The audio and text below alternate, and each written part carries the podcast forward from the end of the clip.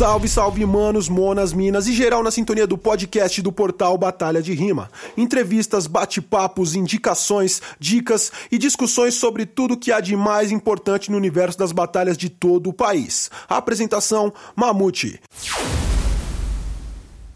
Salve, salve, manos, monas, minas e geral na sintonia do portal Batalha de Rima. Eu sou o Mamute e hoje vamos falar de muito rap com ele da Bahia, MC Black. Certo, Mohan?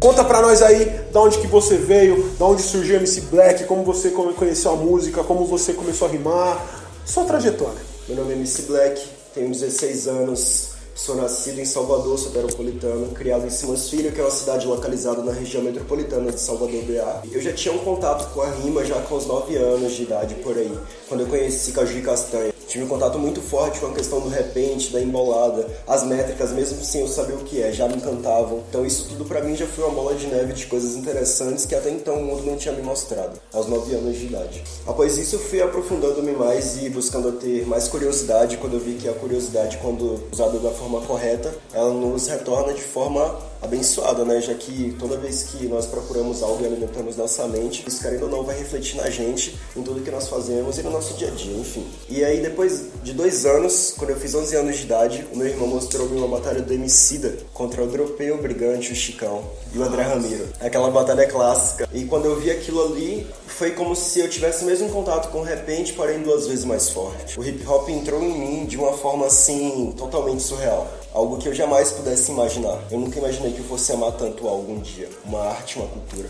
E aí o hip hop veio logo de vez. Eu comecei a procurar mais as batalhas, pesquisar. E após um tempo eu comecei a buscar ter mais interesse em praticar a arte, em fazer a arte, entender o porquê daquela arte está ali e por que ela habita nessa órbita, por que ela foi mandada, a mensagem que o hip hop tem a passar e qual seria a minha função de MC caso eu viesse a pegar no microfone. E aí eu comecei a treinar dos 11 anos aos 13 anos de idade. E aí no começo é aquela coisa, né? É algo geralmente duvidoso para as famílias, que é algo normal, por infelizmente não estarem acostumados e por já ter um todo um estereótipo criado para pessoas praticantes da nossa arte, toda uma marginalização inventada pelo sistema e infelizmente perpetua aí na, nas urbanizações da, da nossa cultura. Mas assim, e aí eu comecei a treinar dos 11 até os 13 anos, comecei a praticar, comecei a estudar, comecei a buscar o que era métrica, o que era rima, rima rara, rima pobre, rima rica, construção de rima. Estou assistindo muitos vídeos dos MCs daqui de São Paulo mesmo, MC do Coel, Brasil, Jafar Lisboa, os caras que eu sou mais fã, realmente. Fora os outros, né? Você mesmo, tem de Minas Gerais, os Simpsons os, e vários outros MCs aí que contribuem diariamente tanto no corre musical quanto no corre das batalhas, para o movimento hip hop como um todo. E aí, com 13 anos, você foi o participante mais jovem do duelo de MCs nacional. Conta pra gente como que você chegou lá.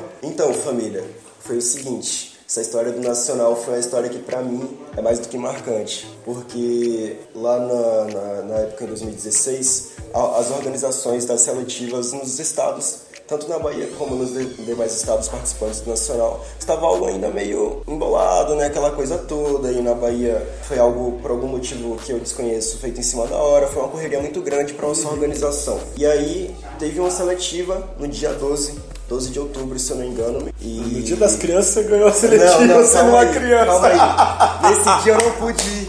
Nesse ah, dia eu não tá. pude ir. Ô, imagina e aí eu fiquei muito triste, eu fiquei muito triste, eu falei, meu Deus, e agora? Meu sonho era ir pro Nacional, ainda mais esse ano, que eu tô indo bem, tava invicto em batalhas de sangue até chegar no Nacional. E eu só tinha cinco batalhas feitas, então pra mim foi algo muito novo, mas algo que eu queria, como quem busca fôlego debaixo d'água. Então assim, eu não pude ir nessa primeira seletiva. Daí teve uma segunda seletiva que aconteceu no Rio Vermelho, Salvador BA mesmo. Porém, a seletiva foi feita em uma casa de show, que só poderia entrar pessoas de maior. Você não pôde entrar de E aí tava aquele menino lá de 13 anos, só com um sonho na cabeça, com objetivo, com foco, recebendo a notícia de que eu não poderia entrar, de que eu não poderia batalhar. E logo que eu não poderia tentar realizar o meu próprio sonho, e o sonho de muitos MCs que, que estão nessa cena, do rap, das batalhas, enfim. E aí o Coscark, que é o organizador, um dos organizadores do terceiro round que organiza as seletivas na Bahia para o Nacional. Ele conseguiu desenrolar com o cara que, com o gerente da casa de show, para que eu pudesse batalhar. E aí veio aquele suspiro. Falei, puxa, já tava duas horas lá fora, quase chorando, com medo de não conseguir tentar o Nacional. E nem entrar de puta que pariu, cheguei até aqui. E aí eu entrei, e aí quando eu entrei, por incrível que pareça, eu tava super à vontade, parecia que eu estava ali já sabendo qual era a minha missão. E eu sinto que eu sabia, só não tinha plena consciência disso porque a ficha ainda não tinha caído. De onde o hip hop poderia me levar. Então, assim, a minha primeira batalha eu consegui fazer uma boa batalha, ganhar de 2 a 0 todas as batalhas da noite. Fiz uma noite espetacular, tanto para mim quanto para Bahia. E acabei me consagrando como o MC mais novo da história a ser campeão baiano e, consequentemente, aí para um duelo nacional. Antes, o mais novo era o Bud Poker, com 14 anos que ele foi, eu fui com 13. Esse recorde tá aí, espero que alguém bata ele. Quanto mais pessoas buscarem, quanto mais evolução hip hop tiver, é só melhor e bênção para nós. E você acha? Essa é uma pergunta que eu faço para todo mundo que batalhou nesse duelo de MCs Nacional 2016. É. Você acha que eu te roubei? Não. Mas, na minha opinião mesmo falando, não porque estou na frente do Mamute, qualquer pessoa que me pergunta, geralmente eu dou a mesma resposta. Para mim, o Nicolas ganhou aquela batalha de 3 a 0 Foi a minha opinião, foi a minha autoanálise que eu fiz tanto de mim quanto dele. Eu não consegui dar o meu melhor naquela batalha, não consegui desenvolver as rimas da forma que eu queria no beat. Logo, a minha constância foi perdendo-se durante os áudios. A minha construção de rima, digamos que estivesse um pouco acima da do Nicolas. Porém, a consistência do freestyle dele durante o round inteiro fez bater essa construção de rima minha, que eu não consegui acertar em vários momentos da batalha. Fazendo essa análise, para mim o Nicolas ganhou. E mesmo que vocês discordem do, dos votos, então não tem essa de roubar, certo? A família de rua por mais que muitas pessoas duvidem, trabalha com pessoas dignas e pessoas conscientes de, de que estão ali para fazer um bom trabalho, de que são competentes para estar ali naquele palco perante a não sei quanto mil, mil pessoas, dando o seu parecer, o seu voto, a sua opinião. E com certeza isso dentro do hip hop ou fora em qualquer lugar merece respeito, certo? Você é um cara muito sério. Essa pergunta era mais uma brincadeira. A pergunta real que eu ia te fazer era se você acha que você foi meio precoce nessa ida pro Nacional e se você tivesse ido com um pouco mais velho, você poderia ter tipo chegado mais longe, conseguido trazer um desempenho melhor, porque querendo ou não, tudo isso que você falou vem muito da falta de prática no palco e muito também da falta de experiência em exercer essa função mais vezes. Porque você disse que em cinco batalhas você já estava no palco nacional, uhum. Eu acho que foi algo que aconteceu muito cedo e muito recente para MC que não tinha nem 12 meses de batalha. Porém, eu acredito que valeu a experiência. Eu acho que foi a hora certa que eu precisava daquela experiência, porque o duelo nacional foi um upgrade para minha carreira. Assim como para a vida de todos os MCs que lá participaram, mas eu acho sim que se hoje eu fosse para o nacional, eu conseguiria ir mais longe do que eu fui em 2016. Eu acredito no meu potencial, em tudo que eu venho trabalhando, em tudo que eu vou trabalhar ainda em tudo que eu pretendo fazer e arriscar estra estrategicamente falando para poder chegar lá da melhor forma, em melhor forma também. Porém, eu acredito que foi a hora certa em que eu precisava de um up para poder seguir. Eu acho que talento não faltava, Sim. faltava mais experiência. Isso foi adquirido, né? Com certeza, ainda está sendo, né? Com certeza. Tem 16 anos, se estiver pensando em parar, eu te bato, tá ligado?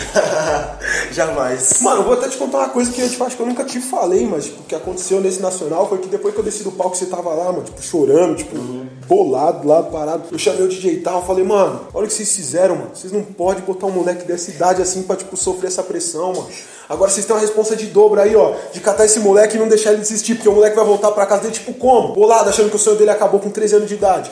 Quer dizer, vocês agora, mano, a responsabilidade de vocês, mano. Vocês não podem ficar deixando isso acontecer assim, não. Falei um bolão e ele ria da minha cara, porque, mano, porque tava é por cento também, tipo, cara mil grau. E eu falava, é, mano, pô, não é assim. Eu falei, mano, é assim, mano. Aí o moleque vai desistir do sonho dele, a culpa vai ser minha. Qual foi, tá ligado? Mas na real, quando eu desci do palco, eu não estava nem bolado. Foi mais um choque emocional. De ver 8 mil pessoas após a votação da batalha ser feita gritando o meu nome. Isso me fez criar a impressão de que teve uma injustiça naquele momento. E isso criou a pressão de falar, poxa, eu cheguei aqui para ser injustiçado, será que foi isso mesmo? E aí vieram as lágrimas, um, um conjunto de emoção, um conjunto de realização pessoal, felicidade, alegria e dúvida. Mas que depois tudo foi esclarecido e às vezes é a vida querendo mostrar algo pra gente. Eu creio que tudo que nós passamos, de que qualquer situação que nós enfrentamos na vida, sirva-nos de lição para que possamos seguir, né? Tudo na vida é aprendizado. E eu tenho total honra de ter perdido no Belo Nacional, porque só de pisar no mesmo palco que o Coel, que o Vini e que o Jim pisaram, para mim já foi uma satisfação total. Massa. E como que foi essa volta para casa depois do Nacional? Tipo, como que você fez para botar a cabeça no lugar e continuar, tipo, manter o nível e tendo uma cabeça prêmio, porque você foi o campeão da Bahia, tipo, o mais jovem, e todo mundo vai querer te tirar dali para provar que foi um, um, golpe de sorte. Tipo, como que você lidou com isso? Na real, eu não acredito que isso seja um jogo. Porém, é claro que rola rivalidade. É claro que tem pessoas que agem de má fé e nos olham com, com maus olhos, com maus olhos por, por, às vezes, alcançar algo que elas não conseguiram alcançar. E antes mesmo de poder entrar nas batalhas, no rap, nesse mundo, nesse universo do hip hop e tudo mais, eu já sabia tudo que eu teria que enfrentar. E eu sabia que não ia ser fácil. Porém, se eu me dedicasse, também não ia ser tão difícil. Então, assim, logo que quando eu voltei para casa, para Bahia, após o duelo de MCs Nacional 2016, eu voltei com muitos pensamentos negativos quanto a mim mesmo. A autocobrança que acaba quebrando a nossa autoconfiança, porque quando a gente exige algo que a gente não pode fazer, logo isso acaba tomando conta de nós e fazendo com que nós não alcancemos as metas da forma que queríamos. Porém, então, assim que o duelo de MCs nacional acabou, que eu voltei para casa, eu fiquei muito triste quanto a mim mesmo. Mas tudo mudou quando o Coel fez um post no Facebook falando sobre mim. Foi a primeira vez que eu tive assim um contato com o Coel. Antes eu já tentava falar com ele, mas aquela correria toda, a rede social é algo muito muito corrido, geralmente não dá pra você poder manter um contato fixo ali, Sim, é ou é exato ou certo com a pessoa. Então, assim, ele fez uma postagem falando sobre mim. O post tava assim, se eu não me engano. Ou só eu que acho que aquele moleque da Bahia do Nacional rima pra caralho. aí eu falei assim, aí me mandaram um print. Aí logo de cara eu não acreditei. Eu falei, calma, o Coel. aí eu olhei assim, quando eu li o post, eu, nossa, senti um peso assim. Parece que o peso ele pegou de São Paulo e jogou assim na minha casa, lá, na hora que eu vi o post. E isso mudou completamente a minha visão. Me fez ampliar a minha visão do que exatamente era o hip hop. Quando eu parei para observar mais tudo que eu tinha feito e tudo que as pessoas estavam comentando sobre o meu trabalho, eu percebi que a única coisa que faltava era eu ir. Era eu levantar e seguir o que eu estava fazendo. Eu comecei a dobrar os treinos, dobrar os estudos, criar novas metodologias de treino para poder praticar, para poder exercer treinos tanto físicos quanto mentais porque tudo é um conjunto, Sim. no final tudo, tudo engloba o que você faz no freestyle. Então foi mais ou menos isso, sempre focado, sempre buscando a me dedicar e acredito que qualquer pessoa que correr atrás consegue. Você é conhecido, você falou dos treinos aí, por ser um cara que mais treina que batalha. É. da onde que vem isso? Tipo, qual que é o seu objetivo com isso? Qual que é a, a crença que te faz mais treinar do que batalhar? Eu acho que quando eu passei a observar mais o cenário de batalhas de rap no Brasil atual, de outras formas, eu comecei a, a, a, sentir, a ter a sensação de que o hip hop merece mais. Não desmerecendo os MCs que estão na cena. Óbvio, tem muito talento raro e tem muita pérola por aí. Porém, como eu falei na resenha central no Freestyle do Campeão, hoje a cena infelizmente está movida e focada nas coisas mais fúteis e menos naquilo que o hip hop pode nos apresentar e nos oferecer. Então, quando eu treino, quando eu dedico a maior parte do meu tempo ao treinar e a estudar, é porque eu acredito que a cena é muito mais daquilo que muita gente está mostrando. A cena vai muito além daquilo que muita gente pensa. Então, eu tento trazer os versos mais evoluídos de formas mais concretas, de formas mais seguras, firmes daquilo que eu falo. De eu estar responsável pelo que eu falo no mic e pelo que as pessoas entendem também querendo ou não, é uma ligação, laço conectivo entre o emissor da mensagem e o interlocutor que a recebe. Então eu busco sempre ter esse contato e busco sempre a melhorar de todas as formas, porém aos poucos eu estou tentando conciliar a quantidade de batalhas com qualidade, da forma que eu quero poder apresentar, tanto para o público que me acompanha, tanto para o público novo que passará a nos acompanhar durante toda essa jornada. E para não perder nenhum conteúdo novo, acompanhe os nossos perfis no Facebook e Instagram, arroba Portal Batalha de Rima. E para esse 2019 aí, tipo, quer trazer mais qualidade com quantidade. E além das batalhas, você tem algum plano de lançar música, de fazer sons aí esse ano ainda? Ou tipo, vai continuar focado no freestyle e pensar nisso aí um pouco mais à frente? Então, é óbvio que a carreira tem mais chance de ter sucesso quando ela é planificada. Quando há um plano, quando há uma estratégia, quando há uma visão além daquilo que a maioria da massa tem. Não querendo colocar-me como maiores, óbvio que não, mas eu venho de um lugar, cara, onde você não pode errar, onde você não pode vacilar, onde o corre é feito diariamente, tanto nas ruas como em qualquer outro lugar. Então eu preciso ser visionário para poder alcançar o que eu quero.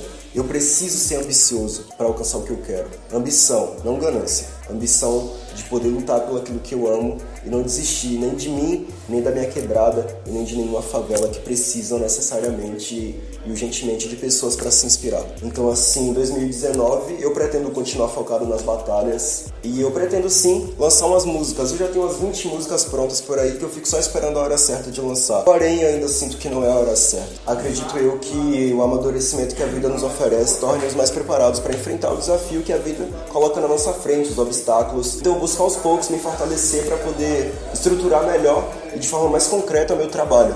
Quando o meu trabalho crescer, eu quero que cresça. Eu não quero que cresça e diminua. Eu quero mantê-lo. Mas para isso eu preciso de uma estrutura, de, uma estrutura, de toda uma, uma construção, como se fosse uma pirâmide, um passo de cada vez até chegar no topo. Eu pretendo lançar as músicas em um futuro breve. Por enquanto, o foco continua sendo nas batalhas. E quando eu conquistar minhas metas nas batalhas, eu partirei para as metas musicais e continuarei expandindo tanto o rap e a musicalidade brasileira pelo mundo inteiro. Quais são essas metas? Nossa, várias. Mas começando pelo Nacional de 2019, quero ganhar também as maiores batalhas do Brasil, que se eu não me engano são Tanque, Aldeia, Museu, o Duelo de MCs. E se tiver mais alguma, eu vou tentar ganhar também.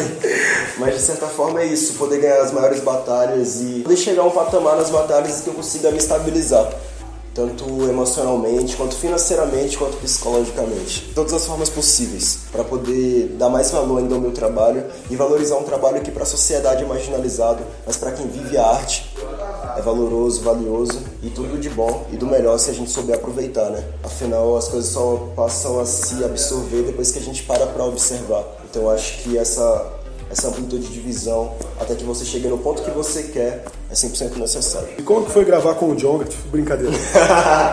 Muita gente confunde. Como que tá essa cena aí? Justamente isso que eu vou perguntar. Como que tá essa cena aí de, da rapaziada? Tem muita gente confundindo você com o Black lá do Rio, que tá, sim, gra, gravou com o Jonga, apareceu naquela Cypher com Coruja, sim, com Dom Hélio. Como que é isso pra você? Pra mim é normal, cara. Eu acho que de certa forma, são duas pessoas que estão em prol do mesmo objetivo. Ele é o Black do Rio de Janeiro, eu sou o Black da Bahia, tem outros Blacks por aí pelo mundo, assim como tem outros mamutes que a gente Com não certeza, sabe. Mas a ideia é justamente essa, e quando eu, eu soube quando me mandaram dizendo que tinha outro black na cena, eu não sei o que, já vieram querer tre causar treta. Eu falei, não, família, jamais por causa de nome. Cara, isso pra mim não é problema, então eu acabei usando isso como mais uma motivação para eu ser diferenciado, tão diferenciado ao ponto de, quando eu abrir a boca para rimar, todos saberem quem é o Black da Bahia e quem é o Black do Rio de Janeiro. Mas não vai querer batalhar pelo nome não, né? Tipo, papum, bate volta, Não, se rolar seria bom pra diversão, mas não pra, não pra causar treta. Cara, tipo, e você fala bastante da, da, cultura brasileira, além da música rap, obviamente, da musicalidade brasileira. É, na região da Bahia, lá, tipo, muito forte musicalmente, sim, sim, em sim. vários estilos, inclusive no rap, que a gente tem aí o Baco tipo, explodindo no Brasil, aí, e, e, a Bahia, inclusive, já tem um nacional de 2014, com o Larício, né? De lá da Bahia, quais são as suas influências mais regionais, não só da Bahia, mas talvez do Nordeste em geral, assim? Musicalmente falando, eu gosto muito da lírica do Baco, também da, da lírica do Dark. E também me inspiro muito mais nos meus amigos, né? Que aos poucos estão buscando os seus sonhos, já partindo para o campo musical, como o Dialuque, o Bert, por exemplo, os meninos da torre que estão cada vez mais organizando-se para poder implantar uma estrutura melhor e uma valorização maior para o trabalho do Rap BA, para o Rap BA como trabalho. Eu acho que tem muita coisa a ser feita ainda, porém, com as inspirações que eu tenho do lado também, tem da Viseira, na Calada, tem a Áurea, tem a galera do underismo que também representa. Salvador, na real, a única coisa que eu acho que falta é mais aliança e união entre as próprias cenas. Porque, como o Bert falou em uma entrevista dada pra Torre, Salvador são microcenas. É uma cena aqui que é ante a cena de lá. Sendo que a nossa cena precisa de força como um todo para poder realmente subir, para poder entrar no eixo, para poder ter o seu espaço de forma maior. Porque, querendo ou não, já tem o seu espaço com alguns nomes por aí mas fazer a cena se estruturar no mapa para assim de fato poder se fixar como eixo. Então, talento é o que não falta. Lá tem muitas pérolas, lá tem muita coisa boa para sair. E musicalmente falando, eu acho que é isso. As pessoas que estão do meu lado e também a todo momento eu estou buscando a familiarizar-me mais com o mundo da música, para poder ampliar mais a minha visão quanto à mesma, poder ter mais conhecimento e noção do mundo e do universo que eu estou entrando, que é lindo, mas também não é só flores, tem que ter responsabilidade no que fala para passar mensagem pros ouvintes. Falou, citou a Batalha da Torre, que ela tem tido bastante destaque também no YouTube, tipo, uns tempos pra cá, né? Bastante falada aí no ano passado. Pô, além de colocar os novos MCs da Bahia, tipo, com a visibilidade pro mundo, assim, ser uma boa vitrine. Isso, tipo, também aquece o seu hype, né, mano? Uhum. desde que você saiu do Nacional, tipo, você participou de algumas poucas coisas e isso também lá, tipo, ajuda você a continuar na parada. Como que você lida com esse hype, com esse bem querer do público em geral, porque tipo, em todos os lugares que você é citado como MC que vai participar da batalha, sempre tem mais gente apoiando do que criticando. Toda vez que você perde uma batalha, sempre tem mais gente criticando do que apoiando o outro MC ou os jurados. E como você lida com isso, com esse hype? Como você sentiu isso na hora quando você chegou? Como você evitou aquele efeito Macaulay Culkin, tá ligado? Sim, sim. Eu acho que é mais uma questão de buscar sempre mantermos o autocontrole onde vivemos, no que falamos, no que pensamos e até mesmo no que sentimos. Porque eu acho que a única coisa que a gente deve realmente deixar subir para a cabeça é a ideia e maturidade. De resto, tem que ficar no seu lugar devido. E é óbvio que aos poucos, fazendo uma batalha aqui, uma batalha boa ali, o reconhecimento vai chegando. Existe algo no mundo chamado merecimento e ele é para todos. Uma hora chega. Cada um tem seu tempo, mas uma hora chega para todo mundo. Então eu fui percebendo que algumas coisas estavam se desenvolvendo. Essa coisa de tirar foto na rua, de ter mais fãs, mais seguidores e de ser reconhecido e conhecido pelo que eu faço no Brasil inteiro é muito além de ser algo gratificante. É muito além de ser algo gratificante, é muito além de ser algo grande. É algo assim extremamente expandido.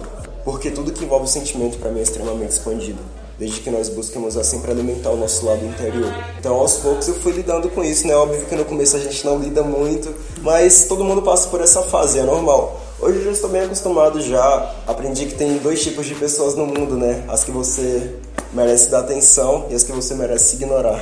Se você deixar as coisas se confundirem, elas se misturam e quando dissolver não vai dar bom. Então é bom ter cuidado e filtrar as informações e as coisas que nós implantamos na nossa mente. Né? Então, família, é isso para todos vocês que acompanham o portal Batalha de Rima e também a cena como um todo. Queria deixar minha mensagem de positividade para vocês, porque tem muita coisa nova chegando. O Tem o Ti Nordeste, o Ti Bahia que vai se formar aí para a gente poder se juntar e fazer a cena crescer cada vez mais. E para vocês que são acompanhantes, acompanhadores da cena do hip hop, das batalhas de rap ou de qualquer coisa que envolva essa cultura, Vamos criar mais senso crítico, reflexivo e analítico de tudo aquilo que pensamos, ouvimos e de tudo aquilo que nos é mandado. Senão a cena torna-se uma esponja e absorve tudo que mandam, certo? Vamos valorizar mais as pérolas que nós temos, os MCs que nós temos, o talento que nós temos, certo? Nada de vaiar MC em palco, em batalha, jamais. Antes de qualquer treta, antes de tudo, é necessário que saibamos que todo mundo que está ali está em prol de, do mesmo sonho, do mesmo objetivo, do mesmo rumo e da mesma luz, certo? Então é isso, um forte abraço para todos vocês. Para quem quiser acompanhar o meu trabalho, nas redes sociais, mcblack.oficial no Instagram e no Facebook é Black. E tamo junto, família. Forte abraço. Se o MC vier com discurso machista, homofóbico, racista, vocês podem vai ele sim e se marcar Isso. que é bem na porrada depois, certo? Só nesse caso, só nesse caso. Mas nesses casos só, Nesse tá, caso. pessoal? Bom, se você chegou até esse ponto da entrevista, você já percebeu que o Black é um MC de 50 anos que finge ter 16. Com essa constatação, Ficamos por aqui, aquele salve do Mamute. Se você gostou, comenta, compartilha, curte, acesse batalhaderima.com.br, pois o corre continua. E dá longas batalhas de rua. Tamo junto. Foda, e não deixa de fortalecer a firma aí, deixando aquele like, favoritando, seguindo a gente na plataforma que você está usando para ouvir esse podcast e também compartilhando para que todos os manos, monas, minas também fiquem na sintonia do podcast do portal Batalha de Rima. Afinal, o corre continua. Vida longa, as batalhas de rua.